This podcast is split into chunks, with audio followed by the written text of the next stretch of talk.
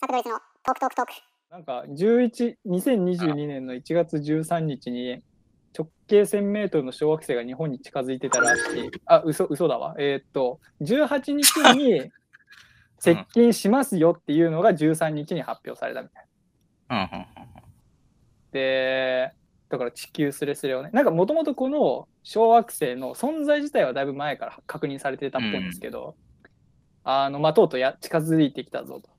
で、NASA, だったかな？で、なんか一応その日本に近づかないよう、日本じゃない、地球に近づかないようにする対策として、えーうん人工衛星ぶつけたりみたいなことやってたっぽいんですよ。あほうほうほう。そうで、なんかね、そんなことが起こってるなんて全然つゆ知らず私は普通に生活してましたけど、なんかもうなんかねこ、ういうのってよく聞くよね。なんかあ、、本当ですか？なんか見逃してんのかね。なんかよくこういう話なんか聞くようなイメージがあるんだけど、気のせいかな。そう、えー、でもなんか流しちゃうんだよ気のせいじゃないですか？そう、いや、だから、どんどんどんどんね、これ思ったのがね、あの、そう見、見落とすんですよ、やっぱり。で、もうね、ひ人間がん扱うエリアがもうどんどん広がりすぎて、もうついていけないんですよ。だからね、やっぱあのーもう何もこれもわかんぶつかったら危ないけど、まあ、今んとこぶつかる可能性はないみたいな、だったりするじゃん。まあはい。だそうそう、だ地震とかもさ、なんか、まあ、来るって言ったり、来ないって言ったり、なんか、ね、まあ、来たら大変なんだけど、ちょ何が本当かわかんないから、だからこっちからどうしようもないというかね、あのあそ準備できないし。うん。的なのはあるよね。そう。まあでも、用心しなきゃいけないことなんだけど、うん。わかんないっていう。うん、ね用心って言ってもね。地球隕石落ちてくる、もう、もう明日落ちてきますみたいにならんとも限らんですからね。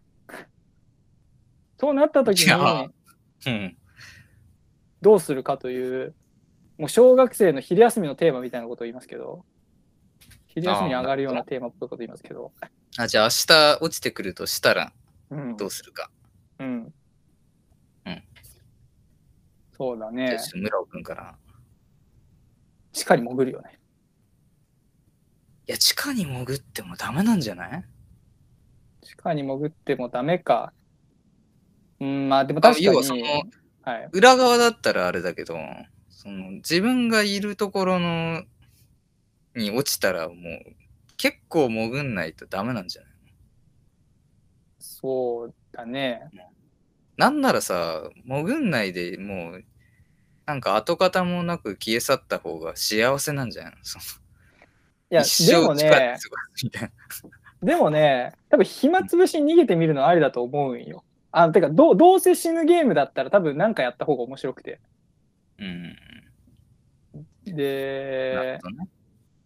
言うてもね、どこに逃げるかって話ですけど、うん。まあね、だからやっぱこいや、それだったらさ、あのーあれじゃないの？やっぱりカメラとか扱ってる自分の能力生かしてさ、もう直前まで、あう、のーあ配信してさ、ああとは地球の裏側の人に託すみたいなさ、それ面白いっすね。それすごいなんかいい気がする。もう死を受け入れて、まあでも多分ね、今もうみんな配信すると思う。確かに。もうみんな生配信すると思う。で、ネットで、うわ、やべえとか言いつつも、目前でも見えてるみたいなね。うん。なんか、そういう世界ですよ。だからもう早いうちに、地球から出る準備しとこうねって話でした。はい。サクドイツのトークトークトーク。